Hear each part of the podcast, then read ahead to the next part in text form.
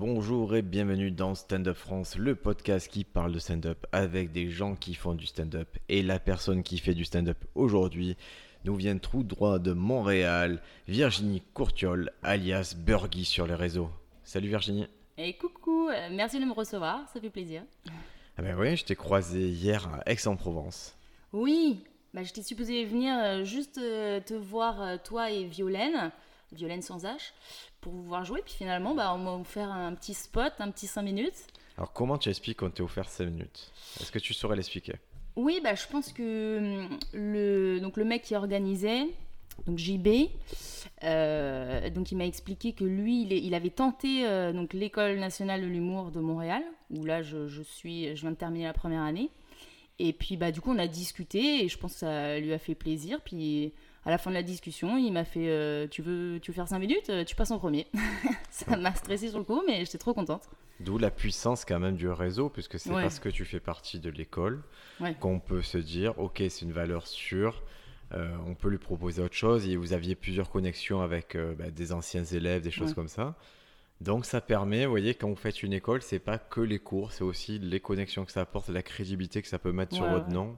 Et ça sur place aussi, euh, là à la fin de l'année, quand tout, que les salles avaient rouvert, euh, je voulais faire un petit peu de comédie club avant le spectacle de fin d'année, parce qu'on a joué dans une grosse grosse salle à Montréal. Euh, et ben je, moi je contacte les gens sur Instagram et je dis oui, j'en prends tout pour rôder. Et les gens ils sont, enfin ils me disent oui, j'ai pu jouer dans plein d'endroits quoi. Ah, c'est vraiment, c'est une très très bonne nouvelle. C'est, Ah ouais. Et justement, toi, tu as, tu as connu plusieurs écoles. Euh, tu as commencé à Marseille où tu faisais euh, la formation professionnelle d'une école qui s'appelle Orchestra, qui avait pour vocation de former des artistes pluridisciplinaires, je suppose. Ouais, c'est ça. C'était une école, euh, école de théâtre, danse, chant. bah, Il y, a- il y a la partie orchestra studio où il y a des cours donc amateurs où tout le monde peut s'inscrire, que ce soit, mais il y a même du yoga, il y a de la guitare, il y a un peu de tout. Et du coup, ils avaient ouvert une formation pro. Euh, pour former l'artiste avec un grand A. Donc euh, moi j'ai moi je me suis inscrit à tous les cours. Moi j'avais joué je faisais la guitare, je faisais les cours de stand-up avec toi. Euh, et puis, ouais, on a fait du théâtre, mais du théâtre classique. et puis, ouais, c'est ça, c'est c'est vraiment pluridisciplinaire. Et toi, juste avant ça, ce qui était marrant, c'est que tu étais. Euh, Ça faisait pas longtemps que tu exerçais comme vétérinaire. Ouais, c'est ça. j'ai- pas exercé très longtemps. Tu as fait tes études de vétérinaire et tu as enchaîné direct avec Orchestra Non, j'ai exercé. euh, bah, j'ai fait mes études à, à Paris, donc à l'école euh, vétérinaire de Maison-Alfort. Et euh, j'ai travaillé peut-être un an à Paris, puis ça m'a saoulé. Je pensais que c'était la ville, donc je me suis dit, bah, je vais déménager. Et je suis arrivée, j'ai travaillé d'abord à Avignon pendant un an. Et pareil, je me disais, mais j'aime pas, ça doit être Avignon, j'en sais rien. Donc là, je suis arrivée à Marseille, parce qu'il y a mon frère qui habite à Marseille, donc je me suis dit, je me rapproche de la famille. Et puis là, j'ai vu l'école euh, et je me suis dit, bon, bah, je vais, au début, je, vais, je me suis inscrite juste à des cours d'impro, donc à Orchestra, en me disant, bah voilà, si mon job en ce moment ça se passe mal, euh, au moins le soir, je vais m'amuser. Et puis j'ai tellement aimé. Après, je me suis inscrite au cours du soir de stand-up. Et, puis ils m'ont parlé de la formation pro et c'est là que je me suis, euh, j'ai fait les auditions pour euh, l'école. Et en fait, euh, donc pendant l'année scolaire, donc à Orchestra Pro, on avait les vacances comme comme des élèves quoi. Et là, je continuais à travailler. Je faisais des CDD de vétérinaire pour. euh, Ah oui, ça c'était ton astuce, c'est que tu allais, euh, quand on avait une pause artistique, Je tu allais, tu- travailler. euh, deux, trois semaines ou un Ouais, mois dans des endroits et tu, tu sauvais les animaux pendant ce temps. Ouais, c'est ça. Pour essayer de gagner un peu d'argent parce que du jour au lendemain, j'avais un peu Pôle emploi, j'avais un peu. euh, voilà, c'était ça. Et c'était un calcul, c'est-à-dire tu calcules vraiment, il me faut tant de temps pour remplir. Ouais, j'arrivais à, à- j'arrivais vraiment à vivre tout juste quoi. Je partais plus en vacances, je faisais rien de plus, mais c'était juste payer l'école et, et puis voilà payer le loyer et j'arrivais à m'en tenir. Parce qu'au fur et à mesure dans ma tête, j'étais en train de me dire ok, euh, veto clairement c'était pas fait pour moi, j'ai perdu mon temps, mais j'ai mis du temps à me, me le dire parce que déjà faut l'annoncer aux parents aussi. euh. Parce que c'est vrai que les parents financent du coup les études, je suppose, pendant quelques années. Euh, là, non. Là, j'arrivais à, j'arrivais à moi-même, je te dis, payer, euh, à payer l'école, parce qu'elle n'est pas si chère l'école. Je me souviens plus combien c'est, mais De vétérinaire? Non. euh, Non, mais justement, l'école vétérinaire, ça c'est un investissement de l'école tes parents. Non, moi j'étais boursière, donc je Ah. payais pas les études, mais mes parents me donnaient une pension pour euh, payer le loyer, ouais. Ouais, ça ouais. dure combien de temps euh, l'étude vétérinaire? J'ai fait trois ans de classe préparatoire. Ouais. Euh, 5 ans de- d'école, un an d'internat. Donc ouais, c'est un genre de bac plus 8 quoi. Bac plus 8, et à la fin, bac plus 8, tu dis c'est pas pour moi. Ben, je l'utilise parce que c'est les expériences de la vie. C'est des choses que. Moi, je- moi, j'y réfléchis beaucoup. hein. Je me dis, mon Dieu, mais pourquoi? Je, pense que j'aurais pas été capable de me lancer ou d'être aussi forte. Enfin, d'avoir des choses à raconter sur scène si je m'étais lancée à 19 ans. Je, pense que j'aurais été euh, trop gamine, trop euh, débile et immature. euh, et puis, j'aurais. Je, je sais pas, j'aurais pas été capable. Là, au moins, j'ai des choses à raconter parce que j'ai. Bah, c'est ça, en fait. Je raconte un peu. euh, mes, soit mes histoires de veto, euh, soit, soit des histoires. euh, euh, Enfin voilà quoi. Je... Et quand tu arrives, donc, je te dis, ok, il y a ce choix, parce qu'il n'est pas évident de se dire, je renonce à quelque chose pour lequel tout le monde m'attendait là, tout le monde savait que ma vie, ça allait être d'être veto. Ouais, Toi, tu prends un virage. Premier virage, tu dis, je m'inscris en formation professionnelle ouais. d'acting. Et après, deuxième virage, à un moment, je me souviens à la fin de cette année de, de formation pro, Mm. tu passes divers concours. Ouais, je. Alors, comme l'année euh, avec la pandémie, c'était pile pendant la première, euh, première euh, pandémie, là, le confinement. Donc, euh, l'école, la formation pro à Orchestra à Marseille, ça a fermé. Et normalement, c'était deux ans. Donc, moi, j'avais juste fait une année. Et là, je m'étais dit. Enfin, moi, grosse panique, quoi. Parce Ouais. que moi. Moi, j'aime aller à l'école, j'aime apprendre les choses euh, dans un cadre euh, scolaire, donc je me sentais incapable de me lancer comme ça. Sans... Tu sais, j'ai une formation scientifique, moi, donc euh, j'ai un peu paniqué. Et donc là, on m'a parlé de l'école nationale de l'humour à Montréal. Et donc j'ai tenté une première fois les auditions. Qui c'est qui t'a parlé de ça? Et bah à l'école euh, à Orchestra, euh, plusieurs personnes en parlaient parce que tout le monde paniquait à savoir qu'est-ce qu'on allait faire l'année d'après. Et euh, moi, comme c'était plus, il y en a qui voulaient faire du théâtre, il y en a qui voulaient faire machin, et moi je voulais continuer dans le stand-up et l'humour. Et donc on m'a parlé de cette école. Puis je suivais aussi Roman Fressinet sur les réseaux, puis lui il, il- il en parlait. Il y a pas mal d'interviews où il en parle et à quel point, bah voilà, lui il a aimé. Et et ouais, donc, euh, donc j'ai testé les, les auditions.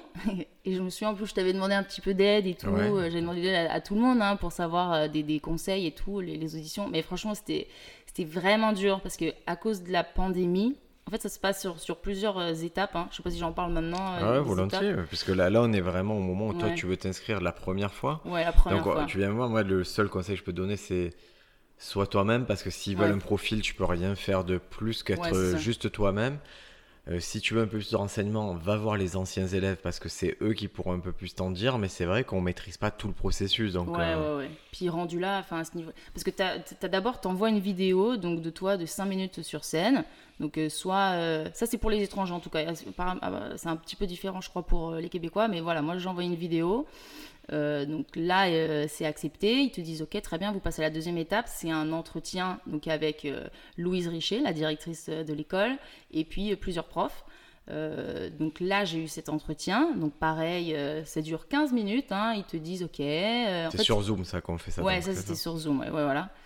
C'est qui tes, tes, tes influences, c'est pourquoi tu veux faire l'école, alors que t'es vieille, nanana. Il y a des questions un peu comme ça. Euh, et, puis, euh, et puis voilà, c'est 15 minutes vraiment. C'était. euh, il faut un peu pour te déstabiliser, tu penses? Non, non, en plus ils sont hyper sympas, mais euh, c'est vraiment pour voir. parce que tu sais, les, les 5 minutes de vidéo, c'est. Ok, tu peux être super drôle, mais après ils essaient de voir un peu euh, ton caractère et genre si t'es quelqu'un de bien, quoi.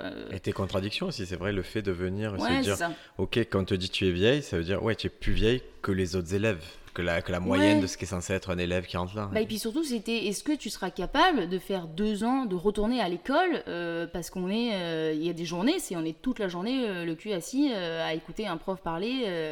moi, je l'ai déjà fait. est-ce que je suis prête à supporter ça? Parce que tu peux pas faire demi-tour, quoi. hein, sinon, tu prends la place de quelqu'un, quoi.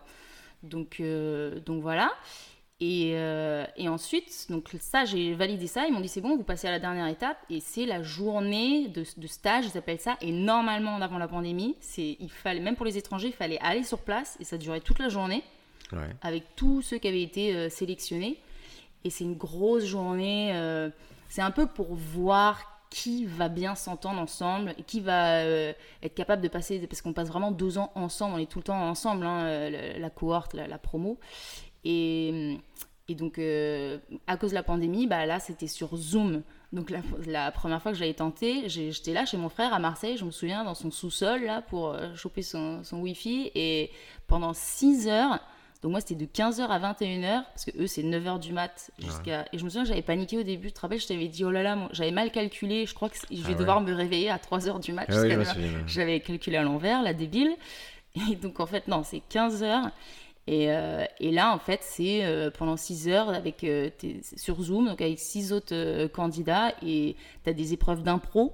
Que tu dois faire avec un autre candidat sur Zoom. Et c'est moi, c'est ça là que c'est l'épreuve que j'ai ratée parce que j'étais avec un mec, un vieux qui, qui je comprenais rien à ce qu'il disait. Il avait, fait un personnage avec un fort accent québécois. Et j'avoue, moi, je comprenais rien. Je comprenais rien au début. Et donc là, j'avais raté cette épreuve-là. Après, Quand tu dis raté, c'est-à-dire que tu Bah, ne je pouvais sens- pas rentrer dans le truc ou tu, ou tu as refusé de le faire Ah non, non, j'ai non, non, mais c'est juste que je trouvais que c'était pas drôle ce que je faisais parce que du coup, je... tu sais, l'impro, c'est c'est- c'est jouer avec l'autre, c'est c'est faire en sorte que l'autre aussi soit drôle parce que l'impro doit être drôle, c'est pas juste toi qui dois être drôle. Et, toi, Ouais. tu avais les codes de l'impro, c'est-à-dire que tu as déjà étudié l'impro Ouais, à ce moment-là, fait- tu connaissais bien le, le système. Ouais, et j'adore l'impro, mais je pense que le fait d'avoir rien compris ce qu'il me disait, je pense que j'étais stressée aussi à mort. Euh, et puis, euh, mais après, sinon, euh, ça, voulait rien dire. hein, mais après, tu as des épreuves où, genre, ils te disent Ok, vous avez une demi-heure, ils, te donnent, euh, ils te donnent un max de prémices et tu dois écrire plein, plein, plein de blagues. Ah, on- on l'a eu ça, on l'a eu ce...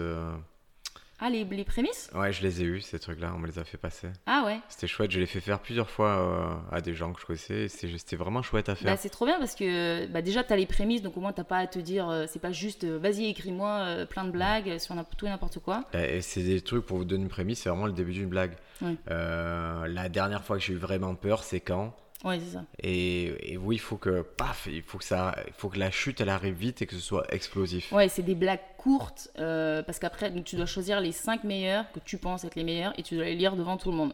Et donc, ouais, c'est oui, oui, t'as pas le temps. J'adore cette épreuve, je trouve que c'est le truc le, le Ouais, moi j'ai bien aimé aussi, ouais. j'avais bien aimé. Euh, donc ça, c'était bien passé. T'as une épreuve où c'est euh, l'épreuve épistolaire. En fait, ils, ils te mettent en binôme et puis tu dois écrire un mail, un premier mail sur vraiment. Et puis l'autre doit répondre. Et en fait, c'est quatre échanges qu'après tu dois lire devant tout le monde. Et c'est juste euh, le premier, il doit euh, inventer. Ça, ça peut être euh, la lettre. C'est genre le Père Noël qui envoie une lettre à euh, euh, sa femme parce qu'il la largue ou j'en sais rien. Il est parti. Et toi, l'autre, tu dois répondre. Mais euh, de toute façon, je suis partie. Regarde, c'est une poupée qui est, qui est dans le lit. je suis partie depuis des mois, t'as même pas fait gaffe. Et en fait, à chaque fois, ça doit avoir du répondant, quoi. Euh, et puis voilà, qu'est-ce qu'il y avait? Il y avait une épreuve d'interprétation. et Ils nous avaient donné un texte en avance à apprendre pareil en binôme. Et euh, puis après, c'est devant tout le monde, ils te mettent et tu dois jouer le truc. Et, et euh, puis moi, j'avais tout préparé. J'avais derrière, là, dans le background, j'avais mis. C'était une soirée, le, texte qu'on a vu, donc j'avais mis des bouteilles. J'avais, moi, j'avais essayé de tout préparer. Je m'étais mis un petit goûter sur le côté. J'avais mis plein de stylos, plein de feuilles. pour que tout le, le côté logistique, j'ai pas à me soucier de ça, quoi. Mais bon, visiblement, ça n'a pas suffi. Mais ça fait partie de ton, de ton schéma de, de réflexion. Tu vois, tu es obligé de le faire comme ça pour bien aborder l'épreuve avec les codes que tu as toi, donc ça valait le coup de le faire à fond. bah, puis, euh, c'est ce qui a fait que la deuxième année, j'étais pas du tout euh, stressée. On va y arriver à la deuxième année. Donc là, tu, ce truc-là échoue. Par contre, tu, euh, tu réussis. Quand, quand, tu, quand on te dit tu échoues, excuse-moi, c'est quoi le, le retour? C'est juste euh, tu es pas prise ou on te dit quoi? Ouais, c'est moi j'étais un peu déçue. C'est juste un mail et ils te disent bah désolé pour euh, cette année, vous étiez nombreux, retentez l'année prochaine. J'aurais aimé savoir. euh, bah après tu me diras, je, je sais ce que j'ai raté, mais tu sais, j'aimerais bien savoir. Ça arrive de rater une impro. euh, tu peux- Ouais. J'aurais aimé avoir des retours, mais bon, ils en font pas.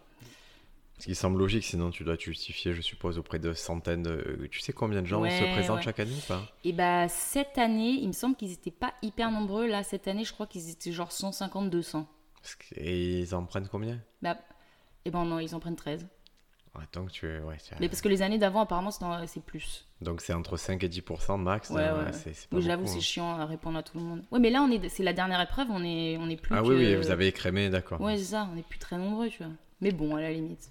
Et donc tu, fais ça. Ce truc-là ne marche pas. Et tu, avais passé d'autres concours à ce moment-là ou tu les as passés après? Euh, et bah juste après, euh, je me suis dit, ok, euh, c'est pas grave, je, réfléchissons vite, vite, vite. Et on m'a parlé de l'école du One Man Show euh, à Paris.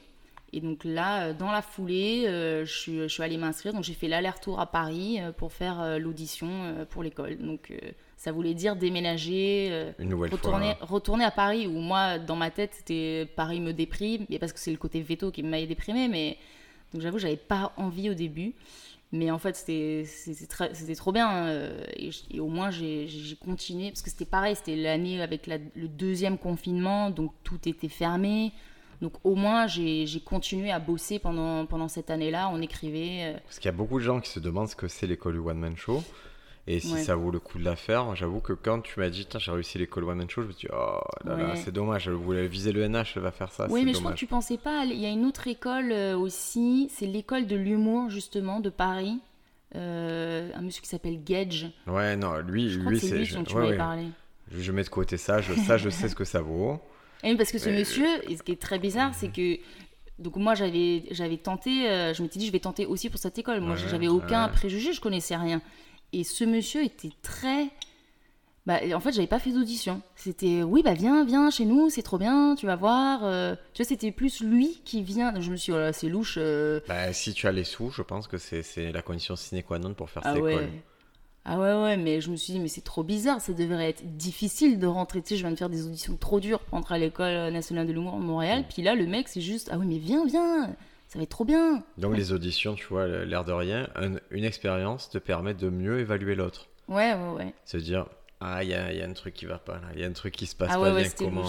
C'est censé être select et il m'appelle et je viens dès demain, c'est très Ah ouais, c'est sûr, sinon je serais partie. hein. Moi, j'aurais été trop contente. euh. Comme j'étais tellement stressée de me retrouver à la rue euh, l'année d'après. euh. Mais donc voilà, je passais les auditions de l'école euh, l'école du One Man Show. Et c'est quoi comme audition?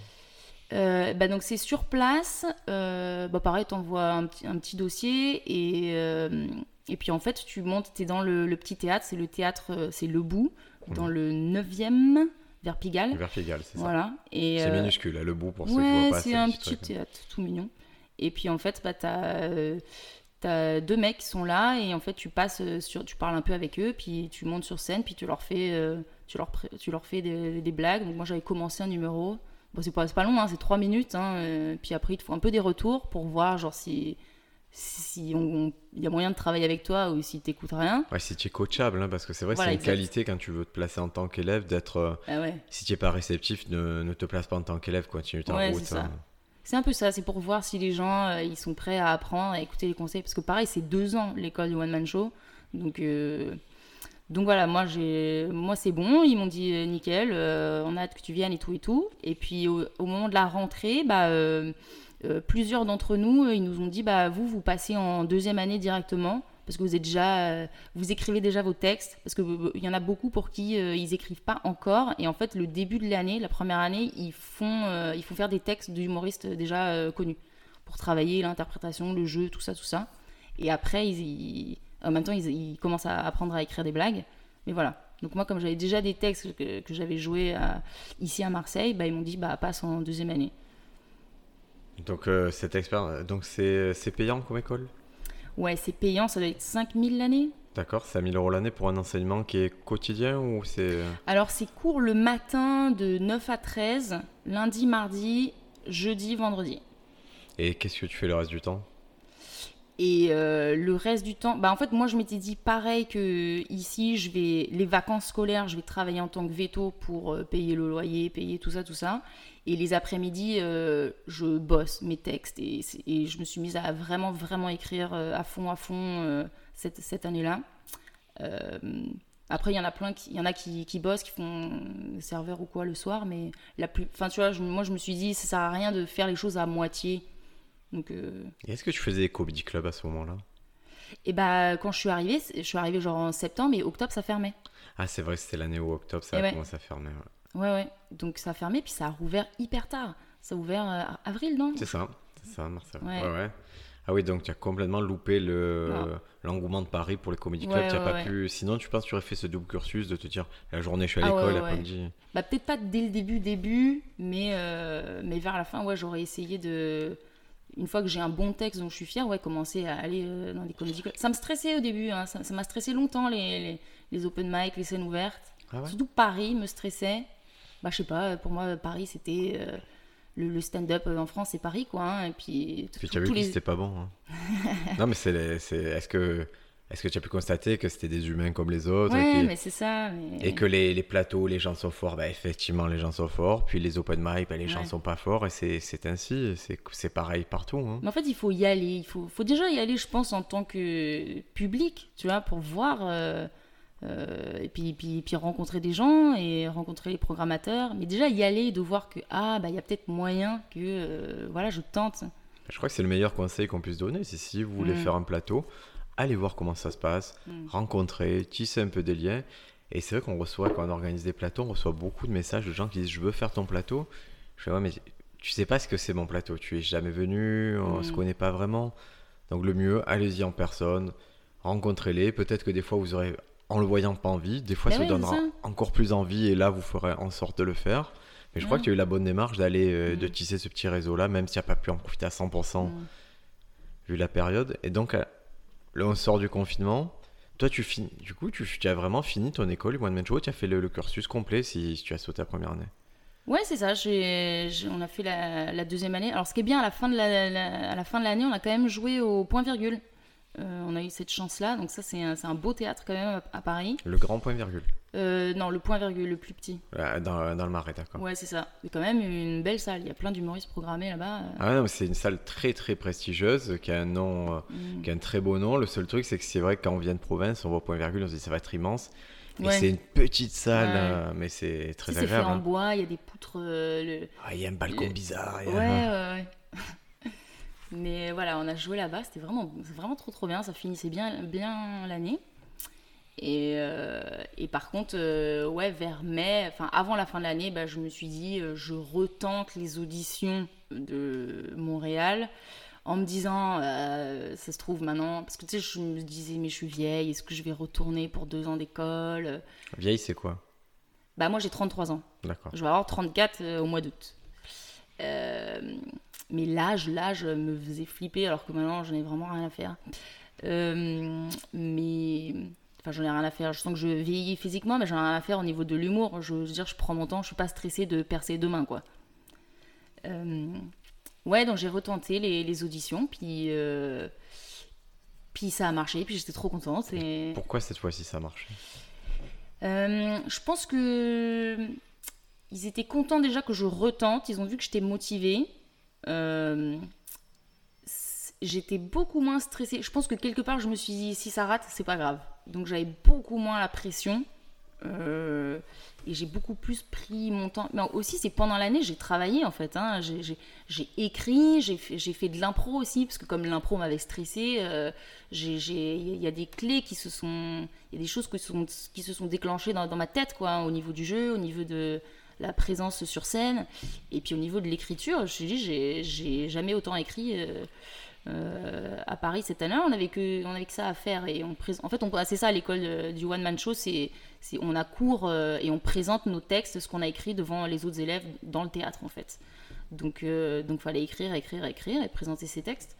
Et je pense que c'est ça quoi, hein, c'est le travail. Il n'y a pas de a pas de secret. hein.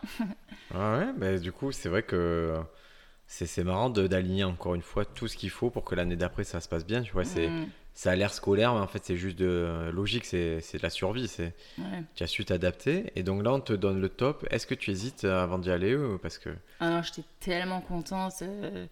Ah ouais, ouais. Puis en plus, ils m'ont dit euh, euh, Ouais, t'es prise. En fait, moi, cette année, j'étais la... donc, je suis la seule française là, cette année à m'être présentée parce qu'avec le Covid, il y a eu plein de restrictions donc pendant l'été là. Et.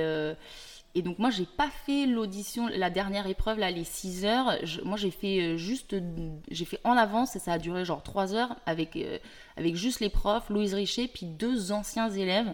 euh, parce que c'était en avance, fallait tout de suite que je dépose mon visa. Donc ils ont été hyper sympas. Tu sais, ils auraient pu me dire, bah Ah pour oui. cette année c'est mort, c'est trop compliqué. Ils m'ont avancé l'épreuve de genre 3 semaines hein, par rapport aux autres. Ils ont, ils ont demandé à deux autres anciens élèves de, de jouer avec moi pour l'impro et tout.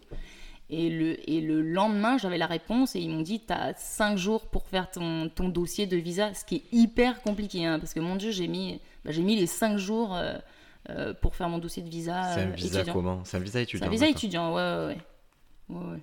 C'est pas visa vacances travail. Je sais que le Canada, ils ont ce truc un peu facile là, mais. Ouais, mais non, comme là, je suis dans une école diplômante. euh, non, non, visa études. Donc tu, ça, on est au début de l'été de l'année dernière. ouais. Donc il y a, c'est un an jour pour jour. hein, quoi, Ouais, c'est dingue. ça, exact. Et tu pars direct. À quel moment tu pars au Canada? Et bah, euh, je- moi, je pars. euh, je suis partie au début août, je crois. hein. J'ai, je t'ai dit, j'ai fini l'année, on a joué au point-virgule. Après, il y a eu l'été où moi, je, je me suis dit, je vais bosser à fond en tant que veto pour me faire un max de thunes pour payer l'école. Euh, bon, euh, j'avoue que j'ai. Parce que l'école, non, ouais, c'est ça, c'est, c'est 18 000 dollars pour les étrangers, 15 000 pour les Québécois. Je sais plus que- je sais pas combien ça fait d'euros, mais ça fait, ça fait un peu moins en euros. Ça fait peut-être Ouais, 15, 18 ça fait 16. 15 000 dollars, euh, 15 000 euros, ouais. Ouais, c'est ça. Euh, Donc il faut et c'est 15 000 euros qu'on tu répartis sur l'année. ouais, c'est ça. Ouais, ouais, là, j'ai payé la, pre- la première année. De, tu fais. euh, C'est. C'est ça, tu fais des virements. Est-ce que tu as pu prendre un prêt ou tu ou tu te débrouilles euh? Euh, oui, à mes parents. Ouais, bon, ce qui est le prêt le plus. euh, mes deux parents. Ouais, ouais, Pareil, ouais. c'est le prêt le plus logique. Moi, je vous conseille si vous devez emprunter, emprunter à la famille, c'est le plus simple. Bah, si. S'ils sont en capacité, plutôt que vous embêter avec une banque qui va pas forcément, des- parce qu'elle va expliquer à la banque que tu fais l'école nationale de l'humour. hein. Ouais, ouais, ouais. Non, non. euh, Bah, en plus, euh, voilà, je leur ai dit, euh, je vous emprunte, euh, je vous emprunte tant, et puis, puis je sais pas quand est-ce que je vais vous rembourser, parce que là, il y a les deux ans. Tu n'as pas fait la mytho, je vous rends le double. c'est ça. Non, euh, je vous rembourserai quand je serai millionnaire et connu. Euh, ouais, ouais, ai dit en sortant d'école, je sais même pas si je vais gagner ma vie tant que ça. Parce que moi, j'aimerais bien rester un petit peu l'an prochain avec va mon visa ça. étudiant. Ouais, avec le visa étudiant. Je ne suis pas encore hyper renseignée, mais il y a quelqu'un qui m'a dit. euh, Parce que j'ai une pote vétérinaire qui a fait l'école veto avec moi à Paris et elle habite euh, à Montréal. Et je l'ai appris deux semaines après que j'ai été obligée d'aller aux urgences pour euh, mon chien Dewey euh, qui est tombé super malade. J'en ai eu pour euh, 900 dollars, euh, catastrophe. Deux semaines après, j'apprends que ma pote habite à côté. Ouais, ben viens, je te ferai les- euh, tout pouvais- gratos. Et tu pouvais pas le soigner, toi? Ah non, moi j'ai pas le droit d'exercer à Montréal, mon diplôme il est pas reconnu. C'est abusé, il faudrait que je repaye une somme énorme, que je rebosse les Comment tu expliques que les gens aujourd'hui, moi je connais des vétérinaires, Ah mais bah, des gens qui veulent être vétérinaires, ils vont étudier au Portugal? Ouais, mais ils ont pas le droit d'exercer. Parce que moi mon diplôme il est européen, D'accord donc je peux exercer. euh, Ah, tu... D'accord, tu peux aller au Portugal, les Ouais. Portugais peuvent venir chez nous. euh, Ouais, c'est ça. D'accord. mais pas, euh, pas aux États-Unis, pas au Canada. Donc voilà. Et- C'est les mêmes bestioles, vous parlez la même langue? Ouais, mais il y a des maladies qui- qu'ils ont qu'on n'a pas. Ouais, je sais pas, hein, ils estiment que on est fainéant, je sais pas. Mais c'est ça, il y a certaines maladies, il faudrait tout réviser quoi. Bon voilà. En tout cas, tu as, ta pote, tu as ta pote qui est, euh, qui est là-bas, Ouais, qui est donc, vétérinaire. Donc, ça. euh, Parce que du coup, j'ai dû prendre une assurance pour mon chien, parce que je me suis dit, ah, mon Dieu, si à chaque fois euh, je dois payer 900 balles, c'est vraiment, c'est hors de prix. hein. Oh là là là là. Parce qu'ils te filent à la fois, ils te font les opérations, ils te filent aussi, te vendent des médicaments en direct, te vendent tout. Ah donc ça ouais. fait une. euh, En plus, je, je leur ai dit, ouais, je suis veto en France, est-ce qu'il y a moyen d'avoir un prix? Parce que nous, on se fait ça entre nous. euh, tu sais, moi, Ouais. si je vais. Là, je viens de vacciner mon chien ici, alors que moi, j'exerce euh, d'habitude à Paris, et ils m'ont fait un petit prix. Tu sais, c'est confrater- la confraternité, tu vois. Là-bas, elle a rien à faire, quoi. Vraiment. euh, ah, très bien, génial. Après, du coup, je leur dis, oui, je suis à l'école de l'humour, euh, nanana. euh, ah, trop bien. Euh, Toujours paye, pas de paye quand même, ouais. Ça. Faut tout essayer. Ah, mon Dieu. Et, euh, ouais. Et donc, tu, tu me disais que tu envisageais l'année prochaine de, de rester un peu, mais avant ça, euh, on, on va s'attarder sur le fait que tu arrives au Canada et ça se passe comment? C'est quoi ta priorité quand tu arrives? Euh, bah moi j'arrive euh, donc je suis, je suis arrivée début août et j'avais à peine deux semaines euh, pour trouver euh, me remettre du jet lag trouver un appart parce que j'ai galéré parce que bien sûr je suis partie avec mon chien et personne voulait aucun propriétaire euh, vole de chien donc ça j'ai vraiment galéré finalement j'ai trouvé un petit studio rikiki mais très très bien placé euh, dans le centre sur le plateau s'il y en a qui connaissent c'est là où il y a tous les français qui font monter les prix des loyers d'ailleurs. Ils nous aiment pas pour ça, les Montréalais. hein. On fait monter. Parce que tu sais, les- genre les Parisiens, ils arrivent. Et comme les Parisiens, ils ont l'habitude de payer genre super cher, quand on leur dit oui, c'est seulement euh, faut arrêter, 600 les dollars. accuser, faut arrêter les accuser, tous les Parisiens. Ah ouais, mais. À Marseille, il faut monter les prix. À Paris, il faut monter les prix. Ils peuvent pas faire monter les prix partout. En Bretagne, il faut monter les prix. C'est juste que, Bah oui, mais que ils les ont prix trop d'argent, hein. voilà. Ouais, Peut-être. Euh, mais ouais. Et, Et on dira jamais assez qu'on déteste le PSG, hein, mais c'est juste que je veux pas les accuser, ils font pas tout ça. Ouais, bah écoute, ils ont plein de préjugés sur, euh, sur les Français en tout cas. Ils adorent se foutre de notre gueule. Euh, parce que nous, on se moque souvent de leur accent. Sauf que moi, j'essaie de leur dire, mais c'est juste qu'on aime, on aime tous les accents. Nous, on se fout de la gueule des Belges, on se fout de la gueule. euh, Et nous, on pense jamais à eux, surtout. Ils Bah viennent jamais de la conversation, les Canadiens. Ouais. À la limite, la Belgique, c'est un peu limitrophe, on a des échanges, mais avec le Canada, on échange Bon, mais jamais. t'en as, parfois, t'as des humoristes qui font l'accent euh, Ouais. québécois sur scène, tu sais. Mais c'est horrible, c'est malaisant. Bah ouais, mais le public, il adore. Ah, c'est drôle. Ah ouais, ouais. Et euh, tu sais, j'ai des, des, donc des amis québécois qui font de, de l'impro et qui viennent de temps en temps. Parce qu'eux, ils sont à fond dans, dans l'impro. Hein. Eux, euh, dès le, le- le collège et tout, ils font de l'impro à mort. Et il y en a qui font des tournées en France. Et ils me disent, ils sont trop vexés parce que bah, le public français, on rigole, bah, pas au bon moment. On rigole juste parce que, à cause de leur accent, tu vois. Et ils sont là, mais j'ai même pas fait de blague, tu vois. C'est nul, ils sont débiles, c'est français. Bah, C'est-à-dire que l'accent, c'est dur à négliger, parce que c'est... bah oui. Nous, ça nous fait... C'est particulier, quoi. Même à comprendre, on a... On a... On comprend pas forcément Ah non, tout, hein. mais laisse tomber. hein. Moi, j'ai, moi, j'ai mis des mois à, à comprendre. Euh, moi, j'ai eu beaucoup de mal euh, au début hein, quand je suis arrivée. J'étais jamais allée au Québec. Euh, j'ai essayé de, de regarder un max de, de podcasts et tout d'humoristes avant de partir, mais euh, je comprenais rien du tout. Hein. Et ça fait une grosse barrière. J'ai essayé de regarder ceux qui me vendent comme les meilleurs humoristes. Ben, l'accent, ça fait une barrière. Ça me fait faire trois pas en arrière. Je, je dois déchiffrer, puis je dois comprendre, puis je dois avoir les Et ouais. références. Et c'est très compliqué. ouais, ouais. Bah, pour les références, ça, ça, c'était relou pour moi toute l'année. C'est dès qu'ils font des blagues et, et puis ils citent euh, d'autres gens, des acteurs, des bidules, ça je comprends rien, donc je me sens un peu à l'écart. Mais, euh, mais oui, je me souviens dans un autre podcast, avait parlé de Louis-José Houd, qui est Mhm. genre leur numéro un, qui est super drôle. Et il, est, puis il était venu ici, puis ça marche pas parce que c'est juste son accent est super fort. Ouais, c'est impossible, c'est quasiment impossible de, de passer cette barrière-là. hein. Ouais, alors que vraiment là-bas, c'est un truc de malade. Mais ce- ceux qui sont venus, enfin moi je me souviens de. de- tu sais, t'as Anthony Cavana, euh, t'as Rachid Badouri. Bah, eux, en fait, quand ils viennent, ou quand ils font Montreux, t'en as des Québécois qui font Montreux. Ils adaptent, hein. Et ouais, ils, ils réduisent, enfin, ils ils s'adaptent complètement, quoi. Et, et surtout, moi j'ai l'impression que cette voilure, il la redéploie au Canada en fait. C'est quand ils sont ici, tu dis il y a un petit accent et tout, mais quand ils sont là-bas, quand ils y vont full, tu te dis ah ouais, ils parlent pas du tout Mais pareil. non, ils parlent pas pareil, c'est trop drôle. Ah ouais, ouais, ouais, c'est clair, hein. Ben ouais. Et donc toi, tu te trouves ton appart, tu te donc le chien s'est réglé, Ouais. l'école commence deux semaines après? Ouais, parce qu'en fait, il y a. euh, Enfin, moi, j'ai commencé une semaine avant avec quelques-uns parce qu'il y avait des cours de rattrapage en français. Franchement, on a eu une disserte à faire avant de partir et c'était en Zoom avec le prof qui nous regarde pendant trop longtemps et j'ai fait des fautes de ponctuation et donc je me retrouve en, en rattrapage de cours de participe passé, euh, C'est conjugaison. sérieux?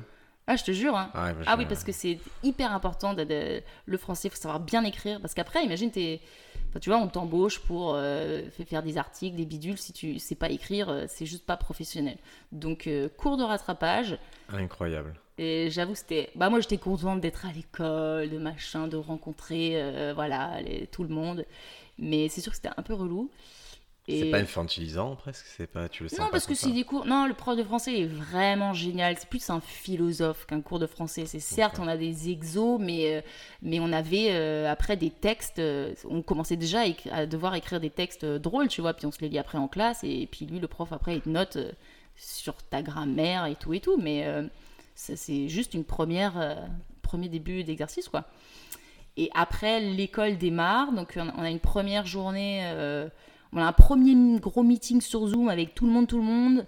Euh, où là, il faut qu'on se présente. On a une minute pour se présenter devant tout le monde. Il faut faire un truc drôle. Ça, ça m'a stressé à mort. Tu Euh, l'as préparé donc à fond ça? Ah, mais bah non, ils nous ont dit ça euh, pas longtemps euh, avant. Ouais, Ah. là, vous- mais tu sais, ils sont là. Non, non, mais ça- vous inquiétez pas, ça va être. euh, c'est juste, faut vous présenter devant tout le monde sur Zoom, une minute. Puis après, ils nous disent, mais franchement, faites-nous rire parce que sinon, on se fait chier, quoi. Et Et- tu as fait, tu te souviens ce que tu as fait toi en, Ah, franchement, ça ça fait pitié. J'avais, j'avais fait des blagues, j'avais fait deux trois blagues absurdes, puis après je m'étais mise à chanter du Céline Dion. c'était, c'était nul. Mais, Mais tu as essayé. tous- Tu as essayé Mais de c'est ça, c'est, euh, ça. Ils nous ont dit, mais faites-nous un truc bien parce que sinon on, on s'ennuie. Et parmi ceux qui l'ont fait en même temps que toi, il y en a que tu as dit ah Lui, il y a un truc qui se passe direct. Mais je pense qu'on était tous stressés les, les premières années. Non, mais c'était drôle, mais c'était tous, tu sais, sur Zoom en plus, et je suis beaucoup plus stressée devant. euh, C'est comme tous les vendredis où on a des numéros à faire devant l'école. J'ai jamais autant stressé. J'ai plus stressé que euh, qu'un comédie club, tu vois. Parce que le comédie club, après, les gens, tu les revois pas, tu t'en fous. Mais Ah là, on est tous entre nous, c'est à l'école, euh, on nous juge. c'est ça le rythme, c'est tous les vendredis, vous avez un truc à présenter? Ouais, c'est ça. Ça, bah, ça commence pas tout de suite. Les premiers, premières semaines, euh, on, on nous met dans le bain, on nous dit, euh, euh, voilà, là, vous faites un personnage. Le premier vendredi, faites un personnage. Voilà, comme ça, vous n'avez pas un, milliard de blagues à écrire. C'est juste au moins, vous nous montrez votre univers, nanana. Et au fur et à mesure, c'est, ok, stand-up, c'est parti, 5 minutes. Et là, c'est ça, c'est tous les vendredis. Euh, on faut écrire dans le week-end parce que le lundi on a une on, a une rencontre individuelle avec euh, notre prof d'écriture euh, et après euh, faut le bosser toute la semaine et on le présente le vendredi matin euh, en mode vraiment spectacle hein. c'est dans la grande salle euh, c'est devant tout le monde euh, mesdames et messieurs un machin et nanana il y, a- il y en a un qui anime et, et mais après tout le reste de Et la ça semaine- rigole Ou c'est ah ouais ouais ça, rigole ouais bah pas tout le temps quand c'est pas drôle ça Ouais. rigole pas hein. c'est moi c'est pas scolaire, c'est pas l'ambiance où tout le monde est c'est pas scolaire, c'est pour être vraiment euh, en mode. euh, et donc c'est un bon apprentissage parce qu'on a l'impression d'être un comédie club, d'être- d'être en mode spectacle, quoi. Euh, mais tout le reste de la semaine, on a d'autres cours. Donc euh, tu sais, t'as des semaines. euh, parce qu'on a une première rencontre le lundi avec un, prof. c'est plus au niveau, ok, de quoi tu veux parler, c'est quoi ton angle, mais pourquoi ci, pourquoi ça, un peu de mise en scène peut-être. Et après, tu as une rencontre avec un, un mec qui est vraiment au niveau écriture, quoi.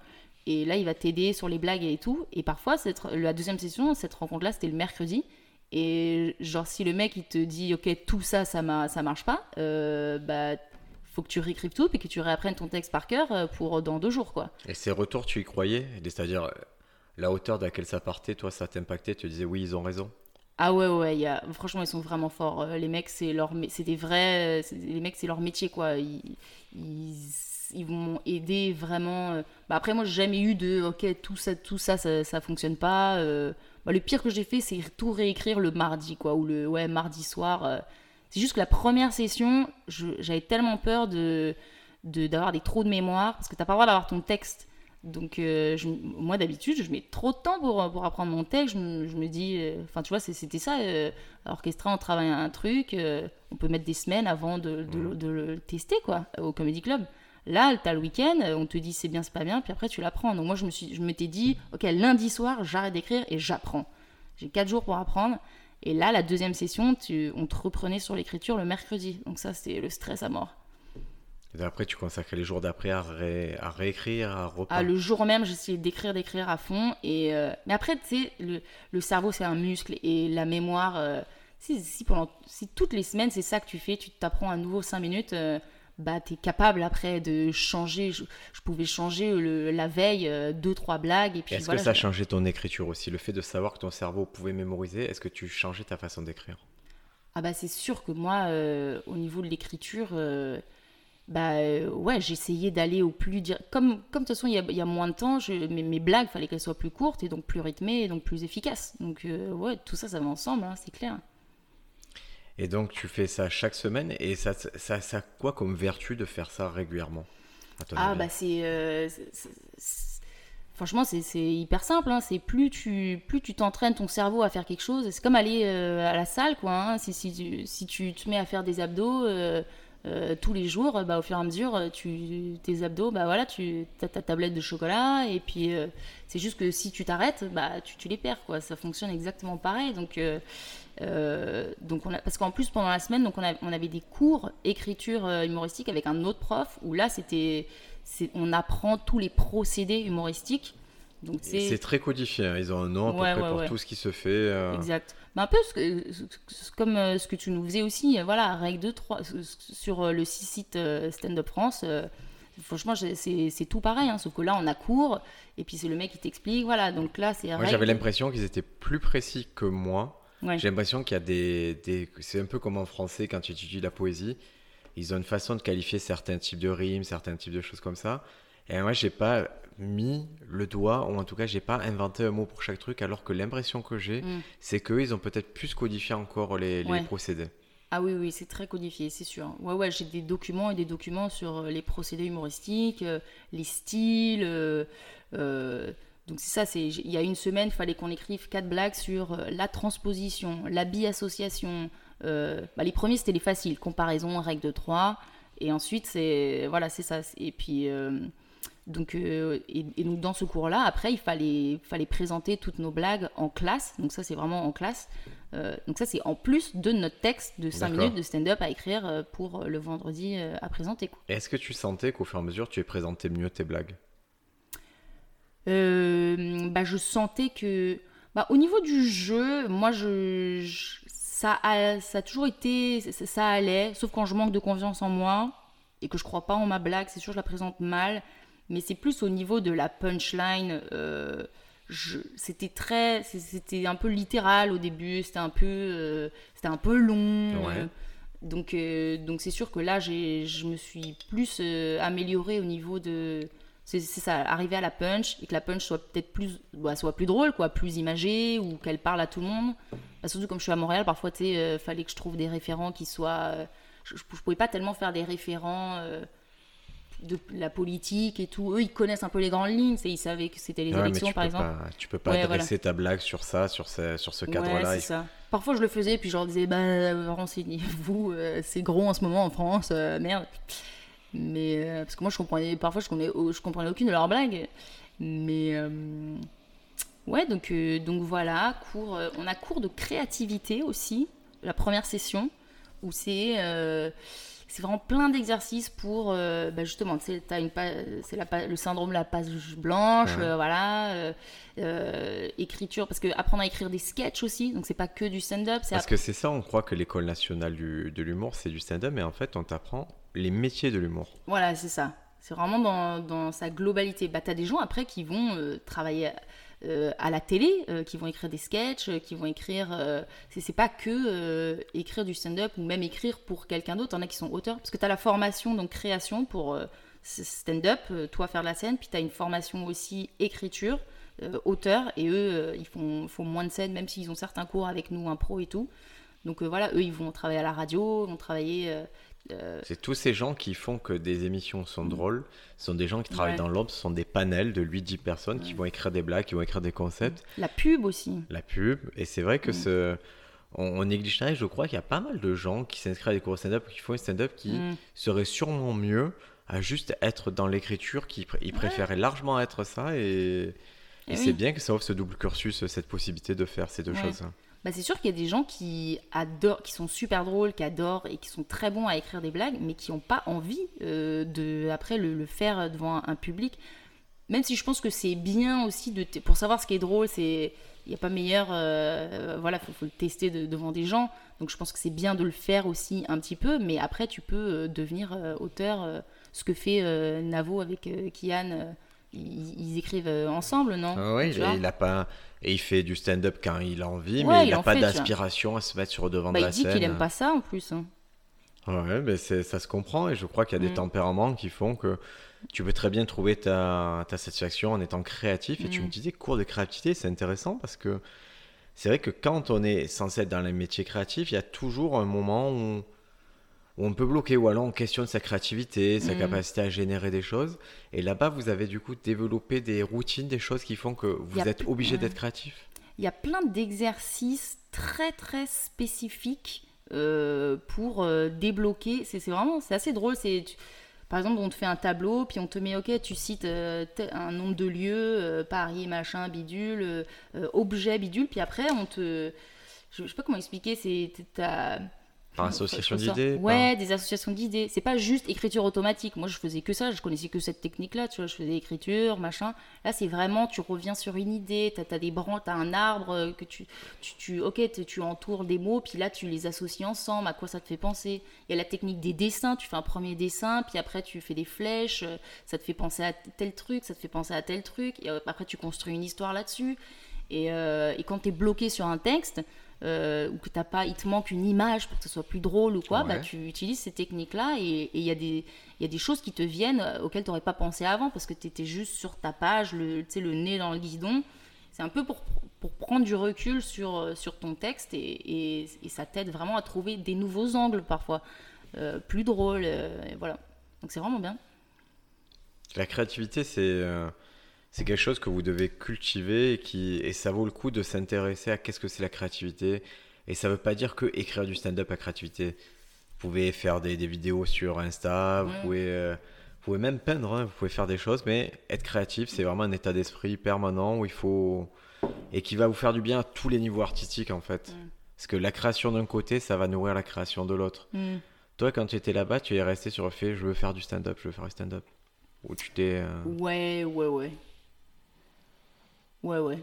bah, il y a, des vendredis. En fait, je, suis arrivée en me disant, je vais tester un max de trucs parce que c'est l'intérêt de l'école aussi. Puis, il te pousse dans ce sens-là. C'est à vraiment euh, euh, pas faire que. euh, Enfin, tu vois, c'est ouais, y un vendredi, j'ai fait, j'ai fait un personnage, j'étais complètement déguisée, machin et tout. C'était super drôle, ça a trop bien marché. Mais je me suis dit, ah, je sais pas, je, je, je ressens pas autant de plaisir que c'est pas moi j'aime bien euh, avoir le micro puis raconter euh, une histoire et en mode stand-up il y a quelque chose de vraiment différent de plus personnel Euh, mais hum, ouais voilà personnage j'ai fait des, j'ai fait un peu d'absurde j'ai fait parce que parfois tu as des thèmes aussi la deuxième session ils nous imposent euh, ok là ce vendredi là vous faites vous nous racontez un secret quelque chose de méga personnel que vous avez jamais dit à personne inventé ou pas euh, on s'en fout mais en tout cas c'est ça le deuxième, c'est ils appellent ça LSD. Tu écris ton numéro comme si tu étais sous LSD. Donc là, moi, j'ai fait un truc de mannequin. J'avais sorti les mannequins qui se réveillent dans des cathlons. C'était, enfin, voilà, c'était complètement euh, absurde. Est-ce qu'il y Euh, en a qui ont poussé le vice à prendre du LSD ou un truc comme ça? Oh non, je pense pas. Ouais, non, je sais pas, c'est mais alors ils me l'ont pas dit. Mais ça reste accessible, tu vois, comme produit. Ouais, euh, ouais, ouais, ouais. Euh, T'as. euh, Qu'est-ce qu'on avait d'autre? Puis moi, je m'étais dit aussi, avant la fin de l'année, je veux faire, euh, je veux faire des, des one-line, des, des liners. Parce que je, moi, j'étais pas capable avant. euh, je, je te dis, moi, je, je raconte des histoires, mes blagues sont longues, mes histoires sont drôles. Même si mon écriture s'améliorait, euh, mon défi c'était aussi de faire ça. Et puis, puis tu sais, je bougeais un peu. Enfin, je sais pas si tu te souviens de mes, mes numéros, mais je bougeais un peu partout. Et j'ai l'impression que je compensais. Comme j'avais pas assez confiance en mes textes, je compensais par des effets comiques. Et, euh, et puis, genre, bah, des numéros. Que, le numéro que j'ai fait au point virgule, au point virgule quand même, ça rit et tout. Euh, Là, j'arrive à l'école et puis ils me disent Mais qu'est-ce que tu fais C'est genre, calme-toi, euh, sois posé, euh, et confiance. hein. Enfin, là, on voit que tu essayes de. Tu, caches quelque chose, quoi. Tu... Donc ça veut dire que quand tu arrives à la fin de l'année du One Man Show, tu produis un numéro qui, selon les standards de l'école One Man Show, ça va. Ce reste enfant, ça va. Et quand tu arrives Ouais. là-bas, tu vois que c'est plus Mais parce que j'avais progressé aussi à l'école du One Man Show. J'arrivais, Bien sûr. euh, euh, je t'ai dit, j'avais, j'ai écrit à fond euh, cette année-là, et donc là j'ai produit au moins un numéro qui était drôle, hein, mais c'est juste que là j'arrive à l'étape d'après, quoi. C'est, Exactement. c'est vraiment l'é- l'étape euh, professionnelle maintenant. C'est ok, maintenant, mais quitter sur scène, euh, laisse-nous voir. Arrête de faire de, de tout ça, là. Qui, es-tu Calme-toi. Et, et comment tu as fait pour capter qui tu étais sur scène? Euh, franchement, euh, c'était dur. hein. Donc, euh, je te dis, il y a un numéro où j'ai, ouais, j'ai, qui a pas marché, mon Dieu. Alors que moi, j'y croyais en plus. Puis, tu sais, j'étais un peu. J'ai, voulu expliquer plein de choses qui, moi, me faisaient rire, mais c'était un peu scientifique, donc c'était compliqué. Donc, du coup, j'avais un peu. J'avais sorti des diapos, j'avais sorti. euh, et ça riait pas, et ça m'a tellement déprimée. Et. euh, et ils m'ont dit, mais. Et là, j'ai eu un, eu un flash. Je me suis dit, ok, c'est le vendredi prochain, c'est là que je fais mes, liners, mes one-line. Et je fais rien de plus. Et mon prof m'a dit, bah, ok, je te mets un, un pied de micro. Tu gardes les mains dans le dos, tu ne bouges pas, tu restes au pied de micro et tu racontes juste tes blagues. Et ça a trop bien marché. Et je suis là, oh mon dieu, mais comment ça se fait? Et là, il y a un truc qui s'est passé. Et. J'ai trop apprécié et, en fait euh, je me suis rendu compte que j'avais pas besoin euh, euh, je sais pas cette peur euh, cette peur du vide cette peur de tu sais j'avais insta- instauré plein de silence mais mon prof m'avait forcé il m'a dit tu fais une blague après tu mets un malaise tu laisses le malaise mais c'était vraiment c'était fait exprès tu vois Ouais. et pour essayer de le gérer tu vois pour que gérer le que- silence Quelqu'un d'extérieur pourrait croire comme une absence de mise en scène, ouais c'est-à-dire les seins blancs, avoir les mains derrière le dos. ouais C'était une mise en scène totale. ouais complètement ouais Et ça a, trop, ça a surpris, le, bah, c'était du coup les, les gens de ma promo qui avaient l'habitude de me voir complètement avec trop d'énergie et tout. Et, et, donc ça a trop bien marché par, par surprise un peu quoi. C'est ah ouais, qu'est-ce qui, qu'est-ce qui se passe? Qui est-elle? Et donc après les numéros d'après, bah, je suis j'ai gardé ce, ce truc-là du, du, pied de micro, à essayer de pas bouger, euh, mais avoir un petit peu plus d'énergie peut-être, parce que c'était à moitié de l'absurde en plus euh, ce que je faisais euh, euh ce, ce numéro-là. Et hum, parce que moi, hier, je t'ai vu, on a joué la configuration un peu ouais. particulière parce qu'on était sur une table en forme de cercueil ouais, qui bougeait un peu. Mais et... j'aurais jamais pu jouer là-dessus, moi, le, il y a un an, impossible. Et là, tu t'es posé ouais. Et tu as déroulé. Tu as raconté l'histoire que tu voulais raconter, qui n'était pas facile en plus. Ouais, j'étais euh... un peu choquée. Euh... Ouais, okay. mais et c'est marrant parce que c'est une histoire intime, mm. mais dans le mode du stand-up. Et une histoire que, ah, tu, quand je l'écoute, je me dis, oh, il n'y a personne qui a parlé de ça. Il y a littéralement mmh. personne qui a jamais vraiment parlé de ça sur scène. Et je me suis dit, waouh, ouais, d'accord, elle a appris des trucs. Quoi. Bah ça, c'est mon numéro de Le Secret. Le, le thème de ouais, fin d'année. Je, je, me doutais que ça pouvait être ça. Ouais, ça, ouais, c'est ça. bah, c'est celui qui a le plus marché à la fin de l'année. Et c'est celui que j'ai choisi aussi pour le spectacle de fin d'année, donc à Montréal, où on joue dans cette énorme salle. Le Club Soda, ça s'appelle. Devant 500 personnes, on joue. Et, et bah, j'avais cette pression, tu sais, tu dis c'est une énorme salle, est-ce qu'il faut que j'utilise la scène, que je bouge? Non, j'avais mon pied de micro, il y avait juste la, douche, la, lumière centrale, et j'ai fait mes blagues, j'ai pas bougé. Bah, là, j'ai utilisé mes mains parce que je suis assez expressive quand même, mais ils m'ont dit, mon prof, c'est comme si tu as, la caméra qui est, en face, gros plan sur ton visage, et ton visage est expressif, donc fais confiance en ton texte et juste parle-nous. Et, euh, et, ça a trop bien marché, j'étais trop contente quoi. Parce que là c'est vraiment une histoire personnelle ouais. euh, qui, qui, parle de toi, qui parle de choses dures, de choses qu'on n'a pas l'habitude. C'est contre-intuitif parce que ça raconte euh, des choses vraiment dures, une certaine violence. non mais c'est vrai. Et, et toi, pouf, tu as pris ce truc-là et tu dit ok c'est ça, je transforme en blague. C'était vraiment vraiment dur. Hein. Et c'est grâce à, à bah, à l'école, grâce aux profs et grâce au fait que il y a des en fait, nous, on est là, là, cette année, on est la première promotion euh, dans l'histoire de l'école de l'humour à être moitié fille, moitié garçon. Euh, et donc moi, ça m'a vraiment, enfin, ça m'a vraiment boosté. On, euh, toutes les filles, on s'est vraiment soutenues dans ce qu'on voulait, ce dont on voulait parler sur scène. Et, euh, et je pense que j'aurais pas été capable, ou je l'aurais peut-être pas fait si j'avais été la seule fille dans, dans la promo, tu vois. D'où l'intérêt d'avoir un environnement positif, un environnement ouais. qui te tire vers le haut. Ouais, ouais, complètement. Ouais. Parce que si tu avais c'était un environnement très garçon, très boys club. J'aurais, j'aurais jamais osé, je pense. Hein. Clairement. Ouais, ouais. Sauf si les mecs, ils sont bienveillants, ils sont un peu woke et tout. Euh... Même c'est dur, on essaye ouais. d'avoir ce truc-là, mais c'est pas pareil quand même. On a toujours ce moment où ouais. Ouais, ça, ça, se transforme toujours un peu à la foire à la saucisse quand même entre mecs. Hein. Et c'est pour ça que c'est bien qu'on arrive sur certains endroits à des égalités. Ah ouais, ouais, ça c'est vraiment bien. C'est bien, même les. Tu sais, il y a ce truc-là, il y a vraiment ce ce serpent de mer des ah les plateaux pour filles. Ouais, ouais. Ah, et il y en a qui vont dire ah, ça sert à rien et tout. Fait ouais mais mon gars, essayons. Ouais. On les fait et tant que ça sera nécessaire, on va les faire. Et si un jour on voit qu'il y a égalité, que sur chaque plateau il y a autant de mecs que de nanas, on peut arrêter les plateaux pour filles et ça sera très bien. Mais là, ouais. on est obligé aujourd'hui pour forcer un peu le truc, il faut qu'on donne des outils comme ça. Ouais, c'est bah je pense que c'est bien d'avoir des plateaux de filles parce que ça donne de la visibilité. Au moins c'est un plateau où on sait qu'il y aura des filles, c'est un plateau de filles. Donc c'est cool. Euh, mais après c'est sûr qu'on aimerait bien. Euh... Voilà, si c'est là, il y a une raison quoi. C'est parce que justement il y, en a pas assez quoi. Il y a pas assez, elles ont pas ouais. et c'est et c'est endémique, c'est-à-dire comme il y a il y a pas assez, elles ont pas assez de plateaux, du coup elles peuvent pas, elles ont pas beaucoup d'accès. Mmh. Comme elles n'ont pas d'accès, elles vont pas beaucoup sur scène. Comme elles n'ont pas beaucoup sur scène, elles peuvent pas s'améliorer mmh un rythme plus soutenu. Et là, le plateau profit, ça te donne. Allez, tu vas sur scène régulièrement, tu sais que tu as ton, ton espace qui est mmh. assuré pour toi et tu vas progresser à la ouais. vitesse que tu veux progresser au moins. Ouais. Et là-bas, est-ce qu'il y avait des concepts de plateau un peu comme ça ou c'est pas ou c'est pas du tout d'actualité? Ouais, ouais, ouais. Alors même si je pense qu'ils sont plus euh, bah, même les mecs tu sont plus bienveillants, ils sont très très euh, anti-patriarcat, euh, euh, tout ça, tout ça. Donc il y a, des plateaux, il y a le Woman's Planning Show par exemple, où, où tu as, plein d'anciens en plus de, l'école, d'anciennes de, l'école, où justement c'est la visibilité pour, pour, les femmes, tout ça. Il y, y a pas mal de plateaux comme ça. Mais franchement, les, là, les quelques comédie clubs que j'ai fait avant de partir, euh, j'ai il y a toujours eu au moins une fille. Alors c'est sûr que c'est une fille, mais c'est pas c'est pas énorme. Hein. C'est pas énorme, mais au moins j'ai pour l'instant pas vu de plateau. Il y avait que des mecs. Il y en a un sûrement, mais mm.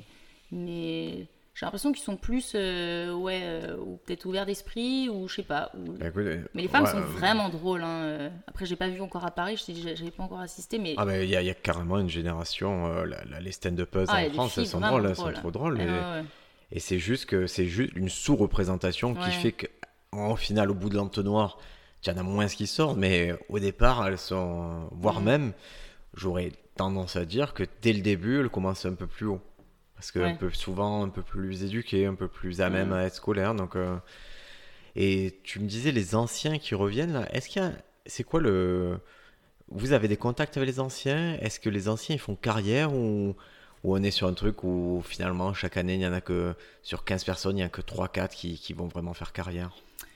Euh, bah, je connais pas les quotas, mais en tout cas, euh, j'ai beaucoup. Euh, bah, dès qu'on va dans les comédie clubs, ils organisent beaucoup, ils, sont très proactifs, dans le sens ils, ils, installent leur comédie club. donc, les comédie clubs où j'ai été, c'est le programmateur, c'est un ancien de l'école. les, parce as un animateur et tu as des chroniqueurs aussi. Les chroniqueurs, c'est les mecs qui reviennent toutes les semaines euh, et ils ont une place euh, dans ce comédie club. Et ils font un set euh, différent chaque semaine? C'est ça la promesse? Ouais, ouais, ouais. C'est différent chaque semaine. Ah, ouais, ouais, je pense que oui. C'est un truc d'actualité parce que chronique, ça fait un peu penser à ça. C'est ça, c'est assez d'actualité. Ouais, chaque semaine, ils écrivent un chouette, truc neuf.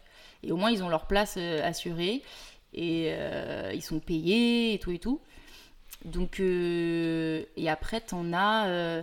bah, ce qui est bien à Montréal, c'est que tu sais, t'as le, le, le, festival Juste pour Rire, Just for Laughs, t'as le Zoo Fest. Donc euh, quand tu sors d'école, tu peux Zoo Fest c'est un peu plus pour les ceux, qui sortent euh, les nouveaux quoi, la relève. Et, du coup, tu peux vite euh, tu, peux vite commencer à postuler. Enfin, en tout cas, ils postulent tous. Là, il y en a, même là, là moi j'en ai plein qui ont postulé pour faire un 30-30 de ma, de ma promo, tu vois. Et donc, ils sont, à la télé aussi, c'est trop bien. Au Québec, tu as le, prochain stand-up où euh, c'est une émission, c'est trop bien. C'est en fait, tu as trois mecs, un peu comme The Voice, mais pour du stand-up. Donc, tu as trois jurys, c'est des humoristes euh, réputés, donc québécois. Mhm. Puis ils, te font, ils te font arriver deux, euh, deux stand-uppers, donc deux jeunes de la relève. Le premier fait 5 minutes, le deuxième fait 5 minutes, et après le jury décide qui passe à la semaine après. c'est genre, c'est pas l'équivalent de Last Comic Standing? Aux États-Unis. Ils ouais, bah sûrement, ouais, sûrement. Et c'est trop bien, et ça passe à la télé, et moi j'ai regardé, c'est trop drôle. Puis en plus, comme ça, j'ai découvert plein d'humoristes québécois, comme j'en connais connaissais pas trop trop. Et, euh, et c'est vraiment trop bien, c'est le stress à mort. Et puis souvent, tu vois, les, les, j'en ai reconnu plein que j'avais rencontrés, qui, qui étaient sort, euh, sortant de, de l'école l'année d'avant, et, et ouais, moi j'aimerais bien participer. Le, ah, tu, voudrais le faire Ah ouais, ouais, complètement, ouais. Même si j'ai pas vu de Français encore participer, mais si je peux, trop, trop. Est-ce que, est que justement, une question, parce que on va parler à Alexis Le Rossignol qui, mm. euh, qui lui euh, faisait de l'humour au Mexique. C'était là-bas, c'était Alexis le Français. Est-ce que toi, tu es euh, la Française ou Virginie la Française? Bah, c'est sûr que quand il m'annonce là euh, un comédie club, c'est voilà, elle est française, euh, nanana. Bah, euh, il m'annonce aussi en tant que ouais, elle est à première année à l'école de l'humour, parce que ça, c'est, ça, ça fait bien aussi tout le temps. Mais je pense que c'est, c'est bien que je sois à l'école de l'humour, ouais. Je suis plus acceptée. mais c'est sûr que j'ai, moi j'ai une première blague, un opener qui désamorce le fait que je sois française. je trouve que c'est nécessaire. Ça dit quoi? Moi je dis, je dis coucou, euh, c'est moi la française euh, du groupe euh, et je suis venue voler vos mecs. Comme il y a déjà un mec qui vous a volé vos blagues. Ah, c'est pas mal, c'est drôle. Parce que par contre, ils connaissent tous. c'est drôle parce qu'ici, ça a peu d'impact. Tu vois, le, vol de blagues, ça, ça s'est passé un peu au-dessus de tout le monde. Et là-bas, c'est quelque chose qui a fait date alors Bah là, tu, tu nommes Gad Elmaleh, euh, tout le monde connaît Gad Elmaleh. et puis ils en parlent souvent, les humoristes en parlent souvent. Euh, ils font plein, plein de blagues euh, là-bas, c'est vraiment intense. Alors que c'est super drôle, c'est que Gad Elmaleh, là je viens de voir, en octobre, il va à Montréal et il fait le Centre Bell, qui est un énorme, une énorme salle. Donc, donc je comprends pas qui va aller. Est-ce que c'est les Français qui vont aller le voir? Parce que les Montréalais Moi, je dis toujours, quand, quand il y a l'affaire qui est sortie, euh, en France, ça faisait du bruit dans notre milieu. Et moi, j'étais euh, sur Times Square à ce moment-là, et il y avait les affiches géantes de Gad Elmaleh pour sa série Eugene Friends, et je me Oui. disais, il s'en fout, il en a rien à faire. Quand tu es sur Netflix, quand tu es devenu aussi Ouais, gros que ça, on peut t'accuser ce que tu veux, ça va, tu vas, Bah oui. tu changes de pays, tu cartonnes, tu vas dans l'autre pays Bah d'après, oui. tu ramasses. Ah non, mais moi, moi Gad Elmaleh, j'étais allée le voir euh, aux États-Unis, son spectacle en anglais, et moi j'avais adoré. hein, euh, moi j'avais trouvé ça hyper drôle. Il est quand même, il est trop bon, il est bon sur scène, voilà. Faut... Bah oui, Après, tu, on- tu peux pas arriver à ce niveau-là hein, sans être c'est bon, c'est impossible. Moi je suis passée à autre chose. C'est sûr qu'au début j'étais comme tout le monde, ah vas-y, j'aimerais trop pas qu'on me vole des blagues, c'est horrible. Et là c'est juste. ouais. Il y a, y un ça- respect du matériel comique, est-ce que c'est quelque chose? Est-ce que Ouais, l'idée ouais, de ouais, voler des blagues, vous, êtes, euh, vous en parlez? Ah ouais, ouais, ouais, ouais, c'est juste, c'est tu- c'est impossible. Puis tu sais, avec les réseaux et tout, c'est là, Gad Elmaleh, c'était à l'époque où ça n'existait pas, donc euh, je pense qu'il s'était dit, ce sera ni vu ni connu, mais maintenant c'est impossible. On, on se filme, on poste tous euh, des, des trucs. Enfin, moi, je poste pas encore trop mes blagues sur les, sur les réseaux, mais euh, ouais, non, c'est trop mal vu. Mais je pense que ça se fait, hein, il y, a- il y en a qui volent. euh, mais c'est juste que c'est- tellement mal vu que que entre nous, ça, ça se dit. Et si tu vois le mec arriver, bah entre nous, bah teste pas du nouveau matériel, fais, fais des, des anciens trucs. euh. Ouais. Et tu as fait des comedy clubs cette année? Euh, bah ouais, je t'ai dit avant le donc la- la- au- à Montréal, j'ai essayé d'en d'en faire quelques-uns pour euh, pour rôder mon 5 minutes euh, Ouais. avant le parce que ça me stressait cette, cette salle le club soda. Donc je voulais absolument le, le rôder, ouais. Ouais ouais, je Mais tu n'as pas des- fait toute l'année, tu t'es pas dit chaque Non soir. parce que je- ça a réouvert en mars avril. C'est vrai qu'ils ont été ça. c'était fermé. Mais je pense que j'étais. euh, je- J'aurais été stressée de d'entrée de jeu de, de faire des comedy clubs. Parce que je dis, tu sais, j'arrive dans un nouveau pays, je comprends pas tout. Quand ils parlent. euh, euh, je dis déjà, j'étais stressée en arrivant à Paris. donc Montréal, euh, au début, je me suis dit, je m'intègre, j'essaie d'écrire, je vois ce que le retour des profs et tout. J'essaie d'être bien vue, j'essaie de voir qu'est-ce qui peut marcher pour euh, se faire accepter en tant que Français. Euh, et, seulement après, euh, ouais, ouais, je. Donc c'est pas grave, moi, je je j'étais pas pressée de, jouer à fond, à fond. J'étais là en mode, ok, je vais à l'école, je vais apprendre à être bonne, à être forte. Et dès que j'ai un peu plus d'assurance, euh, euh, puis voilà. C'est quoi les ajustements que tu as fait justement pour être acceptée en tant que française? Bah, je te dis, rien que mon opener, euh, pour désamorcer le. euh, euh, tu, tu vois, c'est ça, c'est. Je suis française, mais vous inquiétez pas, ça va bien se passer. euh, c'est- un peu ça, quoi, le genre de blague. Et puis en fait, euh, ils acceptent complètement. eux, ils s'en moquent, quoi. Parce que pour nous, avec notre oreille française, tu n'as pas d'accent. Bah oui. Pour eux, tu as un accent du coup. Ah bah bien sûr, et ils adorent, ils adorent. Et moi je peux dire, mais en plus j'ai essayé de rien changer. Euh, tu sais des expressions genre ouais, je, devant bidule je me la pète et tout. nanana. Ça, ça les fait trop rire. Les putains, euh, ils se foutent toute l'année, ils se sont foutus de ma gueule. Ouais putain, eux ils essaient de faire mon- l'accent français, Ah, puis ouais. ils le font trop mal et c'est trop drôle. Mais eux ils adorent aussi. euh, ouais Ils ouais. seraient servis avec nous, hein, des insultes et tout comme ça. Ah ouais, ouais, ouais. Non, non, non, donc moi j'ai. Parce que ça, c'était un truc que j'avais vu dans une interview de Roman Fressinet qui expliquait que quand il avait fait ses premiers comédie clubs, il avait essayé d'adapter complètement au public québécois. Euh, pas de prendre l'accent, mais juste euh, ouais, d'adapter, puis ça marchait pas. Et, euh, et puis à un moment, il a eu un tilt, il a compris qu'en fait, il fallait rien changer, il fallait rester. euh, Donc ça, ça m'a beaucoup travaillé. Je me suis dit, ok, je vais, je vais juste rester. euh, Je vais pas essayer de faire semblant que je les connais alors que je les connais pas. Je vais pas essayer de faire semblant de prendre plein de référents québécois alors que je, je vais faire vraiment des blagues sur le fait que justement, je, je connais rien, je viens d'arriver et je suis la française qui arrive avec ses gros sabots, quoi. La sincérité avant tout. quoi. Ah ouais, avant tout, absolument, ouais. Et comment tu vois l'année prochaine là? Bah, l'année prochaine, c'est la deuxième année. J'arrive, euh, je, je repars là le, le 28 juillet parce que ça reprend mi-août. Et puis, euh, et puis bah, à la fin de l'année, on part en tournée dans tout le Québec. Jusqu'à. Ça, dure au moins trois mois, quoi. C'est en train de se passer là. Actuellement, au moment où on se parle, c'est la ces deuxième année qui sont. Il y a Ouais.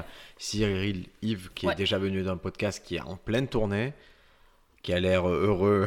Ouais, ouais. il a l'air sur la petite photo, il a l'air très heureux de faire sa, sa tournée. Ah ouais, bah c'est trop bien. Ils vont super loin parce que le Québec c'est immense et ils vont dans le nord et tout. En plein été c'est trop beau. Les paysages sont magnifiques et ils jouent dans des grosses grosses salles. Parce que ça, Montréal souvent c'est bah, c'est comme nous à Paris, il y a plein de petites salles et tout, mais en province euh, Il y a des énormes salles, donc euh, ouais, c'est trop bien, hein, ils s'éclatent. Après, c'est fatigant, hein, parce qu'ils peuvent faire, euh, en une journée, ils peuvent se taper 10 heures de route pour faire 5 minutes et puis revenir. Hmm. Bah, souvent, ils vont à l'hôtel, mais, mais pas tout le temps, je crois. Hein. Mais ça te prépare déjà une idée de ce que peut être la vie de comédien sur la route. Ouais, ouais, ouais. Et ouais, ouais. toi, tu vas vivre ça euh, dans un an, jour pour jour. Tu seras sur la route avec tes potes de, de cohorte, donc vous appelez ça, la, cohorte. la cohorte. ouais. C'est pas promo, c'est cohorte. Et c'est des liens, tu sens que c'est des liens pérennes que vous tissez avec euh, ta cohorte? Ah bah franchement, euh, on vit tellement tout le temps ensemble et, et ouais, ouais, je, je, pense que. Mais pas que avec les filles, hein, avec les filles, oui, énorme, c'est sûr.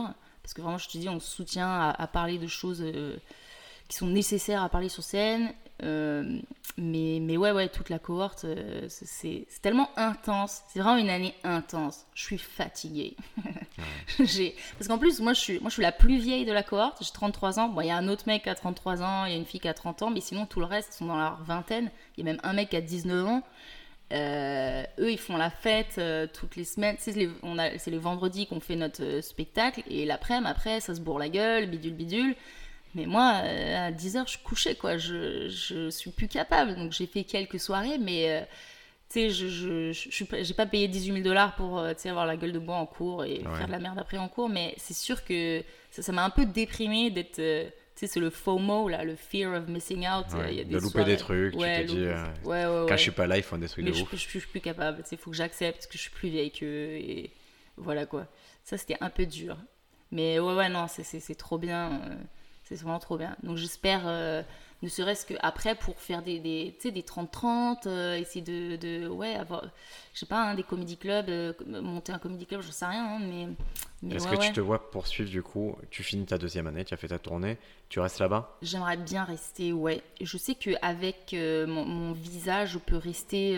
c'est ça, c'est ma pote Veto qui m'a expliqué que je crois que je peux même rester deux ans si je veux, sans bosser. Euh, juste, euh, bah, après, il faut évidemment que je trouve un travail pour payer le loyer et tout, mais, mais ouais, je peux, j'ai légalement, j'ai le droit. Donc, euh, tu vas le tenter un petit peu de bah, tourner Ouais, ouais, j'aimerais bien, parce que c'est, c'est tellement, enfin, facile. J'ai l'impression, en tout cas, de, pouvoir jouer un max. De, j'aimerais bien. J'aimerais bien faire ouais, le ZooFest, faire, ouais, faire un maximum de choses. Niveau humour, il y a tellement de choses, d'opportunités que ouais, moi vraiment j'adore. Euh, tu, vas, tu es là-bas, tu as fini ta deuxième année, on va dire que tu as fait deux ans là-bas. Tu reviens en France, qu'est-ce que tu fais?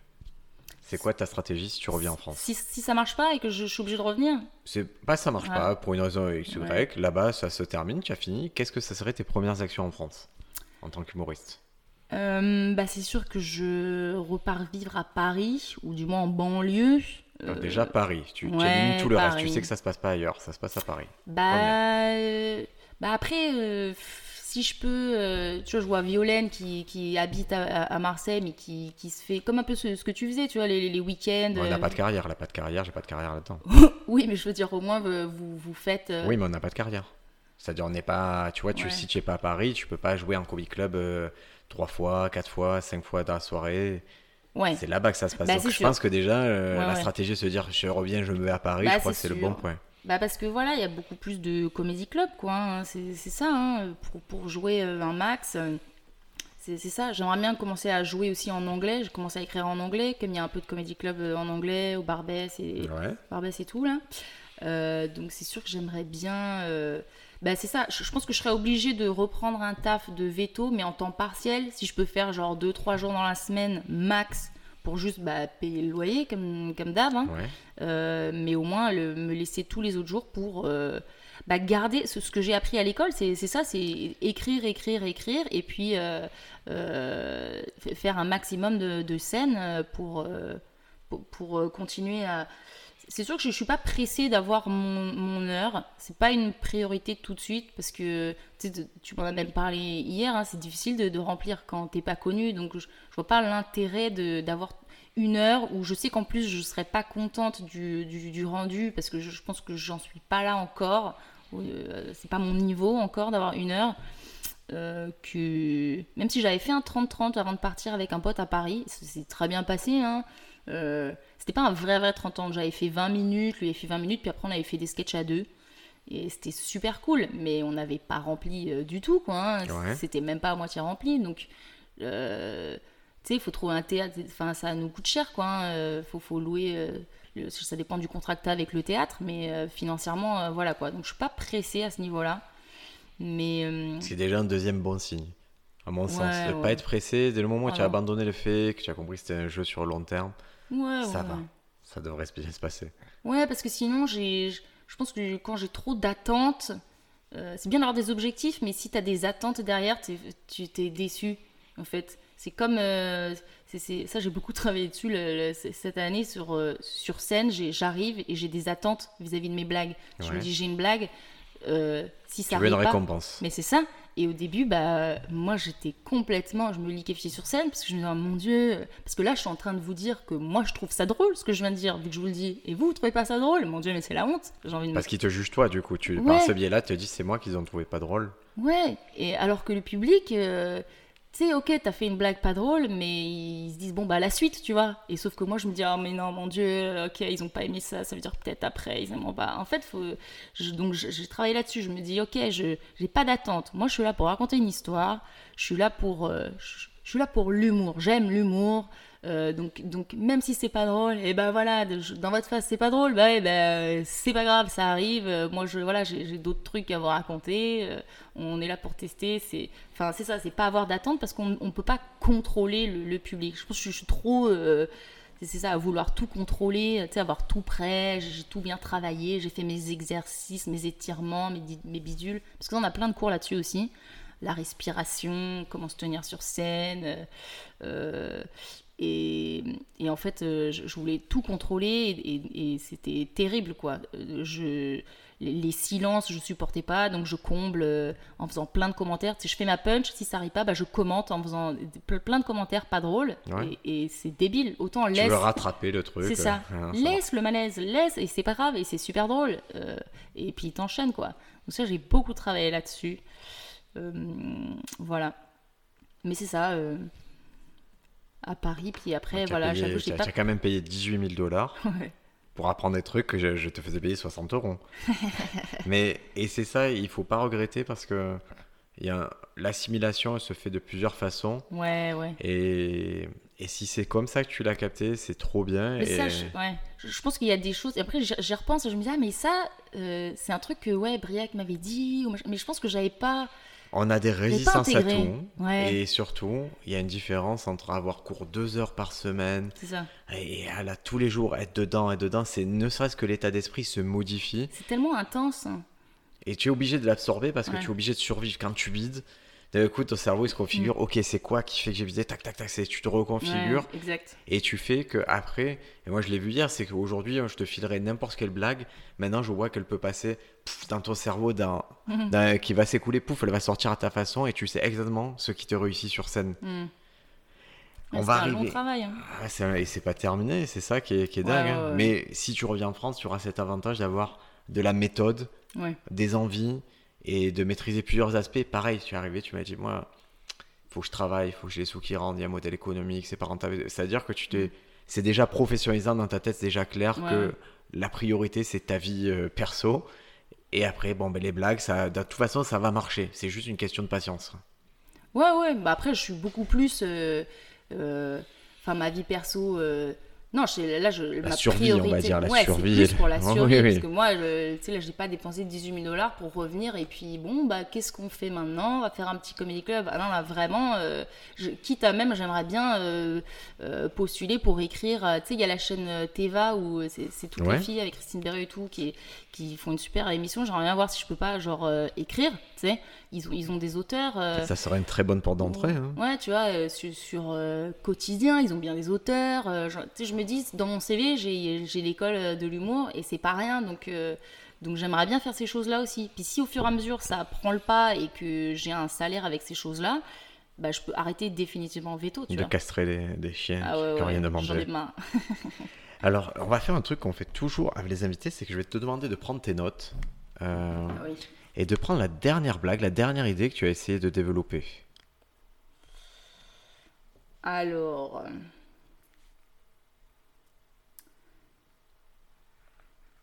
Ok, là j'ai. Bon, c'est, je, je te la raconte, hein, je l'ai pas très bien Je t'en écrite. prie. Mais. Alors, c'est, un peu cliché, mais je vais, je vais, je vais t'expliquer c'est quoi mon problème après. Donc, en gros, c'est ça c'est les Montréalais et, les étrangers en général, ils adorent euh, Paris, ils adorent venir visiter la France, mais ils détestent les Français. Genre, ils aiment, euh, ils aiment le contenant, mais ils n'aiment pas le contenu.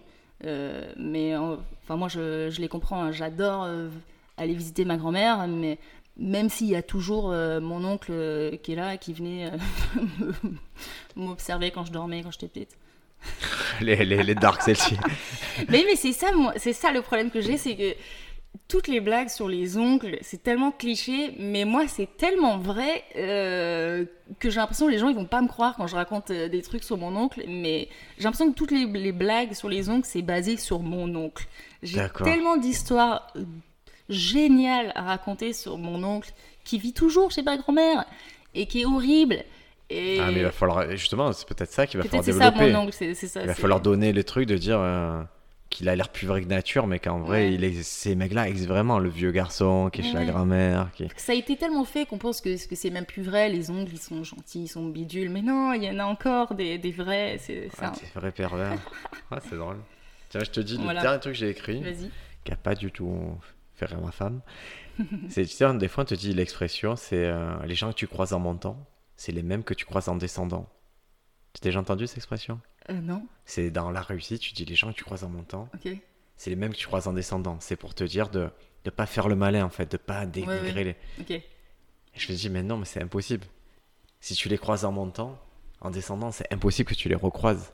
Tu vois, ils sont déjà en bas, il n'y a aucune raison qu'ils remontent dans l'endroit. Ouais. Et depuis, la logique, tu vois, elle me travaille, ma femme, ça lui semble pas. Elle fait non, c'est possible qu'ils remontent. Toi, je vois que je te dis non, je vois pas pourquoi ça, tu pourrais pas les recroiser.